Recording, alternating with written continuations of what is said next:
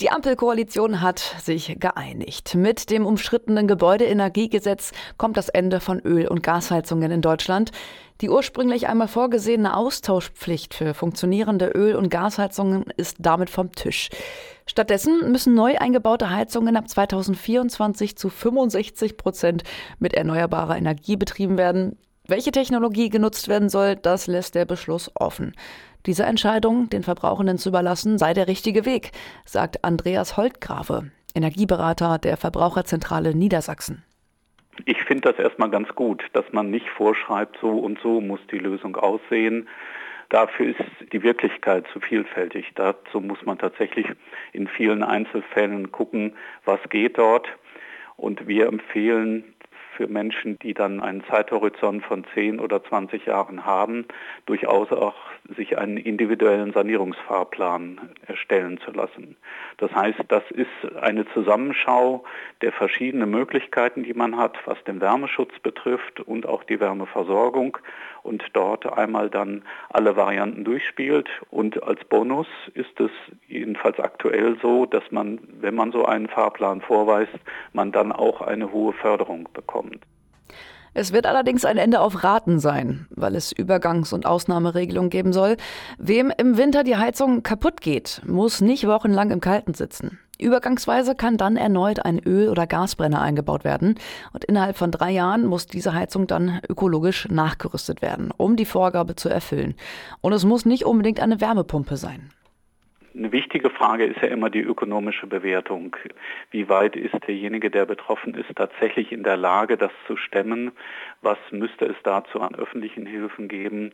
Welche Zeiträume müssen ihm eingeräumt werden, das Ganze zu bewältigen? Also da denke ich mir, sind noch eine Menge Spielräume. Und es sind durchaus auch Dinge, die im Moment gar nicht in der Öffentlichkeit diskutiert werden. Eine Kombination von Maßnahmen, die im Einzelnen relativ preiswert sind, also gering investive Maßnahmen zum Wärmeschutz kombiniert beispielsweise mit regenerativen Brennstoffen, wo man dann auch erstmal noch einer konventionellen Heiztechnik bleiben kann. Für Hausbesitzende, die älter als 80 Jahre sind, entfällt die Pflicht zur Umstellung. Geht Ihre Heizung kaputt, kann sie wieder durch eine Öl- oder Gasheizung ersetzt werden. Alle unter 80 Jahren müssen andere Lösungen finden. Das ist immer, egal welchen Wert man nimmt, da wird es dann welche geben, die davon profitieren und andere, die davon benachteiligt sind. Natürlich wird man bei 80-Jährigen sagen, dass man dort nicht erwartet, dass die nochmal eine neue Heizungsanlage mit einer Laufzeit von 20 oder 30 Jahren dann stemmen müssen. Manchmal muss ja auch ein Impuls gegeben werden, dann über eine Nachfolgeregelung zu sprechen, ob dann nicht eventuell das Gebäude doch in der Familie bleibt und man dann doch eine Sanierung vorzieht, aber jemand anders dann im Prinzip diese Sanierung schon finanziert. Die Ampel verspricht zwar, das Umstellen auf klimafreundliches Heizen finanziell zu unterstützen, die Details, insbesondere die Höhe der Förderung, sind allerdings noch nicht bekannt. Ich habe ein bisschen Sorgen, wie die Fördermittel tatsächlich aussehen. Also wir haben in der Vergangenheit die Situation gehabt, dass man einfach eine prozentuale Förderung aufgelegt hat. Und das hat dazu geführt, dass wir einen ganz starken Preisauftrieb gesehen haben. Also Wärmepumpen, die das Doppelte von dem kosten, was sie vor zwei Jahren gekostet haben. Da sehen wir die Auswüchse der Marktwirtschaft, dass bei einem knappen Gut der Preis nach oben schießen kann und es überhaupt keinen Decker gibt. Auch nicht durch die Förderung. Wenn die einfach prozentual ist, dann geht die Förderung da genauso mit hoch.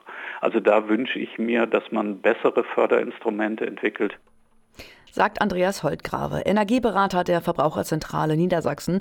Die Bundesregierung hat beschlossen, dass neu eingebaute Heizungen ab 2024 zu 65 Prozent mit erneuerbarer Energie betrieben werden müssen.